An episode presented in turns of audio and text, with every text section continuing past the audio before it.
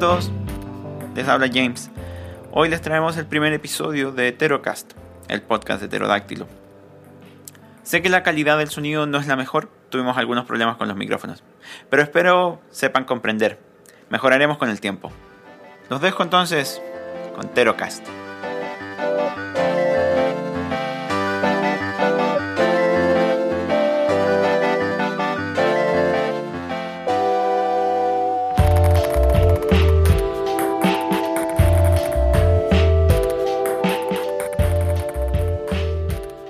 Welcome to PteroCast. This is our first episode of our podcast of the Journal of the Department of Spanish and Portuguese.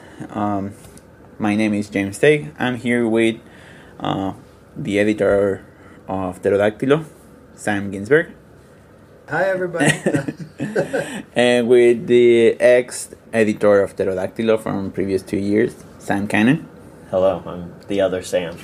so it's James, Sam, and Sam mostly today we wanted to do our first Terra talk. We're gonna be talking about uh, this journal, what we have been doing with the project of the journal in the past two, three years, I think.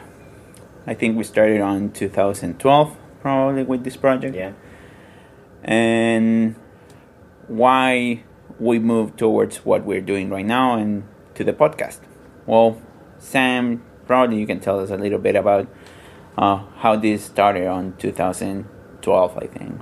Oh yeah. Um, so when I got here to UT, they uh, were working on Pterodáctilo as an online, uh, like semester uh, publication. So as every semester they do like a traditional type publication, but it was online. So it was just kind of taking a traditional structure and moving it to being on the internet. So the the two editors who were working on Pterodáctilo um, had just taken over from Joseph Pierce, who did a fantastic job with it, and um, the two editors eventually they vanished. They they left the program, went on to do uh, other things with their lives besides academia and literature and blogs, and so I ended up with uh, the passwords, and that was about it. So um, trying to figure out how to move from there uh, was difficult. They had a guy who was a third party guy who did all the web building for them, and so they just gave him the content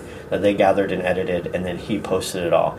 So I could never get in touch with him. He wouldn't respond to any emails, and so we had to kind of start from scratch because the way they were doing it was beyond what we could do uh, with our knowledge of coding and building websites and stuff like that. And um, so that's when we started basically developing a new a new website, new structure for Pterodáctilo, and one of the big things we wanted to do was make it not so stagnant, where there would be like an update once a semester, and then you'd go another six months and an update, and that was it. So the big move was to get something that would have constant content showing up. Yeah, I think one of the things that we tried, well, I participated in the process. I, when I got here in 2011, I remember I I was part of the editorial committee for the poetry section of, of Pterodáctilo. And then eh, that number became like lost in space because I think that was the number that that we got. Like the two editors disappeared. You got in charge of Pterodáctilo. Uh, suddenly you had the passwords but nothing else. We didn't have anything to like. We had the materials, but we didn't have any form, like any way to post it on on our website. And I think that around that time we also started moving towards this idea of doing more of a cultural journal magazine than the traditional like uh, academic journal. Basically i think we when we discussed it it was thinking about how what's the role of a of a graduate student directed journal nowadays in academia when they are asking you when you graduate to have pub- published papers but not in journals that are directed by graduate students. So one of the things that I think was important at that point, I think we started that project with uh, Megan Cox, was creating the blog. I think that has been uh, one of the strongest points that we have right now. So what what do you think, both of you? What what do you think? It's the plus that having this blog brings to the well to the creation of, of, of pterodáctilo to, to this new stage of pterodáctilo I mean, for me, I think that I always think of the blog posts as you know something that during you know some really intense intellectual conversation during class, something that kind of pops into your head, but you can't say there. You want to say it somewhere else, and that's where you go to the blog. You know, that's where you kind of write your your kind of your intelligent but still very accessible and interesting points that maybe don't fit inside a journal or a or a seminar. You know, um, so it really just gives grad students. I mean, we have this amazing resources uh, resource of just brilliant people who want to write things but don't necessarily have a form to do it. And so this gives them a chance to really just talk about the things they want to talk about. You know, in a way that uh, you know they reach a much larger audience because really, you know, these you know journals and papers that that we that we write, very few people outside of our field read them. So hopefully, this is a way to kind of send the conversation to other spaces, which I think is really important in, in what in what we're trying to do. I think one of the things we discussed with Megan when we were trying to decide how to proceed with the the new website was that we wanted it to be accessible.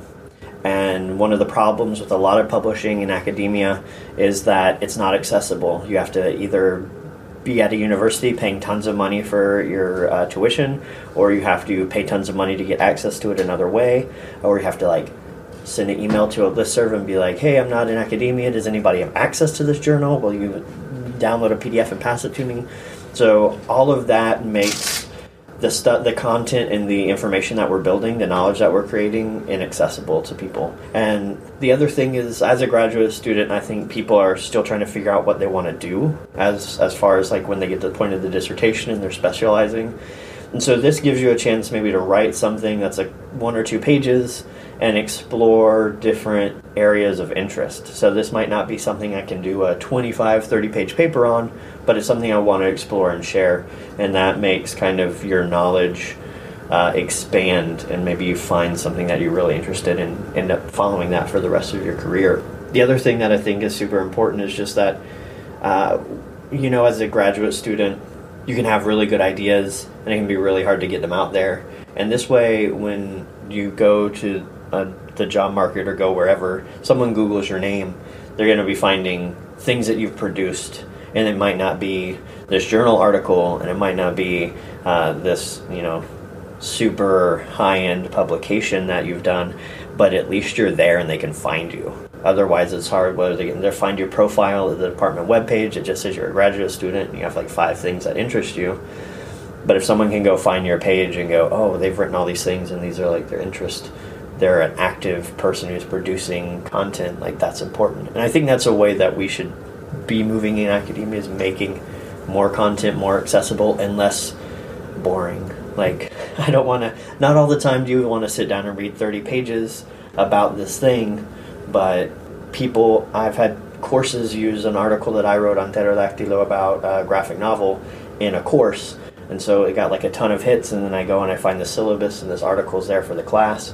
And it's a short article, it's good for undergraduate students, and it seems uh, that you know it's more accessible for those types of situations than uh, you know giving students 30 pages. Yeah, and, and it's also important because with the blog, because the blog is kind of a more informal medium, uh, we can we can also be much more flexible with the subject matter.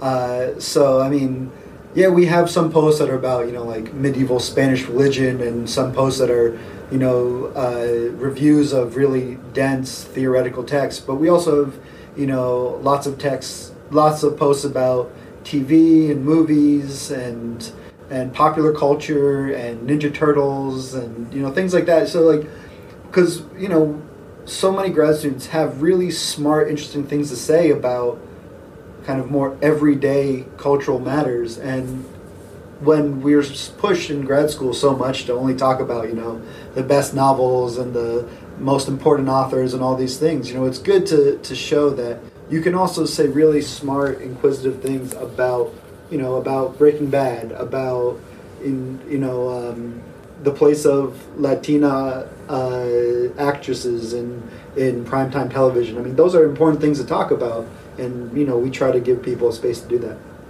yeah, I think one of the points that we were trying to address when we did the changes uh, the first time was, what, as you say, the accessibility. And also, I think it relates to how to be an academic nowadays. Uh, trying to understand that as academics, we also have a role in talking about day to day topics, not only about this huge book or this amazing movie, but talking about things that are also reflecting on the topics that we were interested on. Like, I'm thinking right now of some of the posts that we have had that, that refer to, like as you said, like certain characters on, on TV shows that are going on. Or like my crazy post about the Ninja Turtles that basically it's applying only light concepts of queer theory into a thought about how Ninja Turtles work.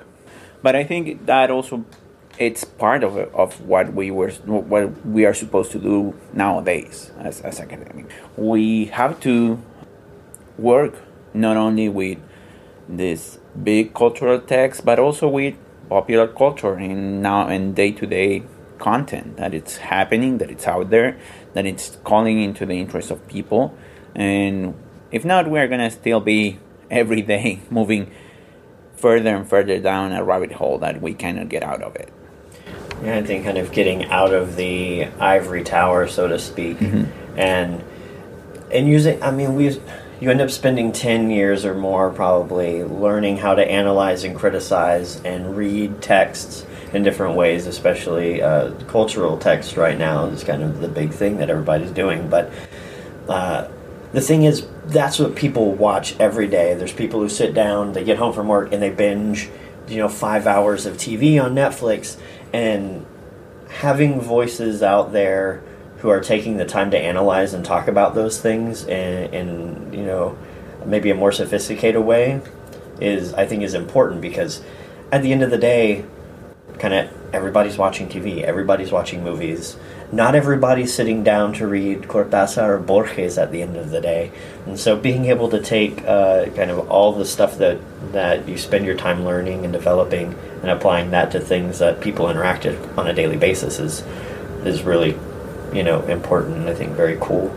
It reminds me of like uh, if you're reading Barthes, he's talking about strip teases and and uh, wrestling and all these you know day to day things, which I, one of the things that endears me to his writing, right? But that's kind of we've we've gone away from that and we're wanting to write about you know these things that people don't always interact with. And it, it's really also, I mean, if, if we're honest, it's a way to trick people too. I mean, if I'm thinking about, you know, the kind of the normal, you know, broy guy in one of my undergrad classes, uh, if he sees a post on race and masculinity and migration in the Caribbean, he's not reading that post.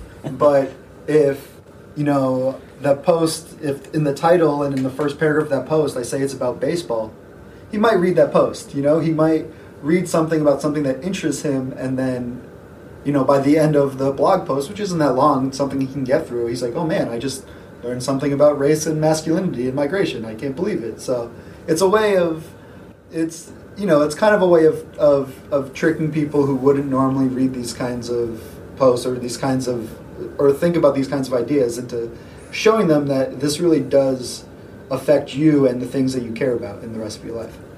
And I think those things are everywhere. And one of the things that's important is showing people that, like, almost every action, almost every text, almost every film is it deals with politics, deals with gender, deals with race, deals with some of these constructs that people are struggling with on a daily basis, and how to learn from something that you're watching instead of just letting it kind of like wash over you is important. So having that as being a, a point where you interact with the program and learn from the program and, and can say, I disagree with that, I don't like the way they showed that, or I do like the way they showed that, um, kind of bring something more to just watching TV or, you know. And I think like I feel like the go-to like internet comment right now is like, why does everything have to be so political? Why does everything have to be all about race or about gender? And it's like, well, because it is. like all these things are about race and gender and uh, you know ability versus disability and age. It's, it's, that's what all these things are. I mean, th- that is always a part of what we're consuming. So it's important to have those conversations. There's no such thing as just oh, I just want to enjoy this this I just want to enjoy something aesthetically, or I mean, you can do that, but you have to understand that there's also other aspects to it. You know.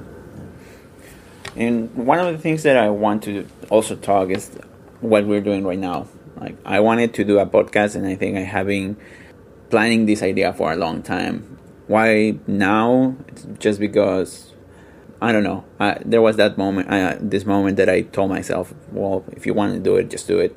I remember we did what you can call the first PteroCast. It was called Cannon Fodder. It was our first attempt to do a podcast. Uh, it went crazy. It went long, and it went all over the place. But in that podcast, uh, you're gonna be able to see probably around the blog in some point. We're gonna repost it. It's me, Sam Cannon as our editor, Megan Cox, that in that moment was the blog editor, and Carlos Amador. and Carlos Amador. That now he's working at uh, Michigan Technological University. And we tried to talk about Detectives Salvajes, I remember, and we ended up talking about Star Wars. Uh, but I think it's the natural process of how this works. But I would like to ask you, what, what do you think will be, or, or what do you think are good points about why having a podcast? Why is there any reasons to have a podcast? Yeah, I mean, some. I mean, I love our, our blog. I think we do amazing things. But it, if you think about it, the having a, a blog that just does you know text is really it's not it's it's still really antiquated. You know, it's not doing we're not taking advantage of all we could be doing with with with the internet. With you know, uh, so we've talked a lot about doing you know videos and photo essays and things like that. And I think you know this podcast is a huge opportunity for us because it's we're we're we're we're, we're finally doing it. We're finally taking advantage of the resources that we have, being an online publication. You know, um, and yeah, I think I mean I think it's going to open up so many things for us. I mean, we'll be able to have concerts and interviews and you know really interesting conversations that uh, are really hard to put into text. You know, a lot of times trying to fit something trying to fit something and synthesize something into text is a good exercise but you definitely lose things then from when when things should be articulated in a conversation you know, so i think the podcast the PteroCast uh, is is a really big opportunity for us to to, to try new things. Yeah, I think when we still were developing kind of the ideology behind the new Pterodáctilo, one of the things we talked about was embracing digital humanities and doing things that a paper journal or even online journals that use a traditional format couldn't do. And so this, I think, is taking a, a step further into that idea of we don't want to be doing what every journal and every publication is doing. Um, also, in terms of accessibility, when we talk about things being accessible, writing isn't always the most accessible format. Um, even if it's on the internet, it's it's broader distribution. But even even in terms of not just uh, accessibility and and different abilities to as far as reading goes, but just the idea that like in Austin now, I'm not supposed to have my phone out when I'm driving. Uh, but I could take advantage of that time by listening to PteroCast or listening to a podcast. And so it makes knowledge accessible in different ways. Um, so on your commute or in situations where reading is not the, the medium that's going to be most effective for you, eh, this makes it you know a different way to approach that. Um, the other thing I think that's really important that Sam Ginsberg mentioned is um, conversation. I feel like I've had so many great conversations with people and so many great ideas come out of it. But then, yeah, when you sit down to try to write it, you can't, you know, and you're in your trying to write your dissertation or write your article, you can't be like, oh, that time I was talking to James about whatever and we had this great idea.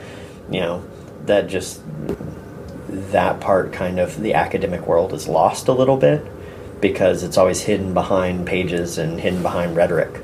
And so I think making that accessible to people and seeing kind of the collaborative aspect of, of academia too is where ideas bounce back and forth and they develop and they're kind of pushed by other people uh, and fed is important to see because not everybody's the lone academic in their room having great epiphanies you know? Sometimes those epiphanies happen when you're talking to somebody at, over lunch. And, and one thing too, one, I think one of the most important either spoken or unspoken policies that we have here, and I think, and James, you mentioned it the other day, was the fact that you know we don't have we don't have an official language at Pterodáctilo. You know, maybe because we don't know what language the Pterodáctilo spoke back in the day. But you know, we we publish things in English and Spanish and Portuguese and and even those. I mean, even even those. Whenever you put anything in text, you know, the language becomes more uniform. It becomes kind of more homogenized when it has to be when it has to go into text. And when we use our voices, we can first there's there's a more personal touch to the language being used, but it's also it kind of opens up spaces that you know we could uh, we can record things in Spanglish in you know other you know indigenous languages and other, we can we can do so much more when it's a voice instead of you know having to sit down and edit you know a text you know? It really opens up it opens up our kind of open language policy even further which i think is a really important part of our of our project here Yeah, uh, for me, I think well, one of my main points, one of my main research points, has always been sound, and I think it's important for me to to be able to understand all that we do as academics, as human beings, in this multi-sensorial way. Like there is more than one sense that we are always using. And I think using this podcast as one of the tools to show that, to tell that, you know what, we think while we're writing. That's basically what humanity always tries to justify. Like we think writing, like there is this process linked, but we also think, as, as Sam Cannon said, we also think while talking, while chatting, while discussing, and there are good ideas there that generally get lost. Uh, so I think this is a, a good way of doing this format this new structure, this new archival process of taking some of those ideas and archiving them and putting them out there and see what other people will think about them. I think it's kind of risky because there is not that the attachment that you have with writing. Here is your voice, here's our three voices, and probably we're gonna listen to this and we're gonna hate how we sound and we're gonna think that people is gonna make fun of our voices and it gets really personal. But that's also what i enjoy about it. It's like it's really personal. It's my voice. It's part of my body that you're gonna be listening to. So i don't know. I really like the idea of doing this podcast and i, I we have good projects for the next podcast i think. Uh, we have interviews with authors. We have the Tero Tiny concerts that we already have one there that is going to be published in the coming weeks. We have many things to do, many projects to, to link to this podcast uh, interviews with authors, or interviews with scholars, interviews with even other grad students here that want to discuss topics that relate to pterodactyl. Can I ask a question? It's completely, you know, put you guys on the spot right here. Mm-hmm. If you had to pick your top three people that you want to do a podcast with right at this table, who would they be? I'm, I'm, I'll, I'll do mine first just so you guys have a couple seconds to think. I would say, in no particular order, Junot Diaz, Robert Rodriguez, would be cool, and Obama. Boom. You're putting the like a really high Yeah, goal. I mean, I'm just saying your three dream people that you would. Maybe we can interview Obama when he leaves office. Yeah. Or maybe we can do like a joint like Obama Fidel podcast. Oh, that would be. Since they're gonna, they're gonna be hanging out in like two weeks. yeah. Um, in my case, I will say probably I would love to interview Raul Zurita that we had here uh, last semester. that would be awesome. Like that would have been a good opportunity. Next time I go to Chile, I would do it to have a really one-to-one interview with him, recorded on his voice. Junot Diaz sounds like a really nice idea to to have also. And then, man, I work with only people that are so that it's already dead, so it's hard to think about it. Like, I- we were just talking about this, doing this Ouija board, Ouija board uh, interviews with Cortázar, but that I think that would be like kind of annoying. um, probably, oh man, Sam, think about like give me one of like some of yours, and I will think about my my answer for for my final one. Okay, I think maybe I'm I'm real right now. My mind's in my dissertation, um, but I would I'd like to talk to Warren Ellis. Uh, he's doing supposed to be doing an adaptation of the Mexican comic book that I'm working on in this chapter, El Pantera, doing like a, a North American television adaptation of it. So I'd like to know what interests him about it, why why that's um, something that he wants to bring to the U.S. Uh, and you know how he would adapt that. I think that'd be super cool. So that's what happens when you go third. You come up with like an actually good like. Um, so unfair. I'd like to talk to Anne Rubenstein, who wrote uh, a great book about comics in, in Mexico as well. And then I think I just finished reading the novel by Patricio Ursua, and I met him and, and like hung out with him a little bit and took a, a photo of him where he looks really cool. But I didn't get to have a great conversation with him, and I hadn't read his book, and so I'd like to talk to him about that. Um, about that book because it deals with he talks it's all about comics and then like these comic book characters who are in real life it's real real interesting um, I I have my third name now. yeah This also is related to a project that was in our heads, but it never got to the point that we really went for it. Interviewing Guillermo del Toro. oh yeah I know he every now and then comes to Austin, so maybe we can we just need to get Ro- Robert Rodriguez and Guillermo del Toro together in one podcast. in one This this makes me think I have to think of a better one. Now I don't. Now I kind of want to drop Obama from my list just because you guys came up with like actual good. And where are you gonna put it? Obama. Sorry, I would Obama. probably put. Uh, Don't say Ted Cruz because that, we're Yeah. gonna kick you out of the podcast. I would probably put uh, Pedro Cabiya, who's like Oh, the yeah. biggest. He's like the biggest, you know, Puerto Rican or he's from Puerto Rico. He lives in Dominican Republic. Uh, sci-fi writer right now, and he's coming out with a movie this year. So oh we sweet can get maybe get the three of them together. You know, talk about movies yeah. Yeah, I like it. We can. I think we should set the bars high. You know. yeah. so definitely just need to all we got to do is tag them on Facebook when we publish this and they'll definitely contact us That would be great. Okay.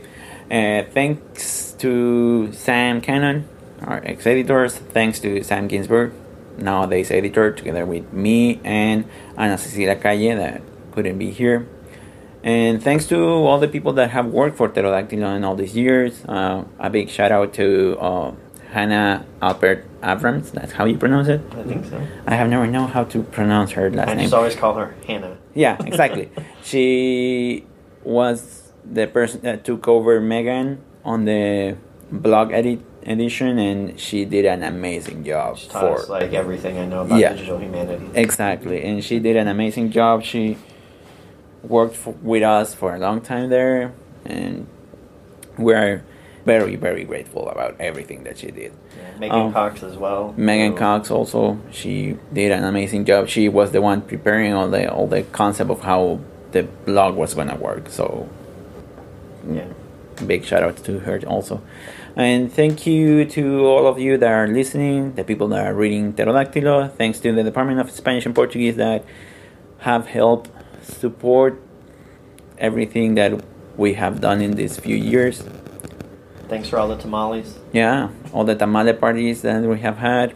And as always, uh, thanks for listening to us. And we will be back probably in a week with a new podcast.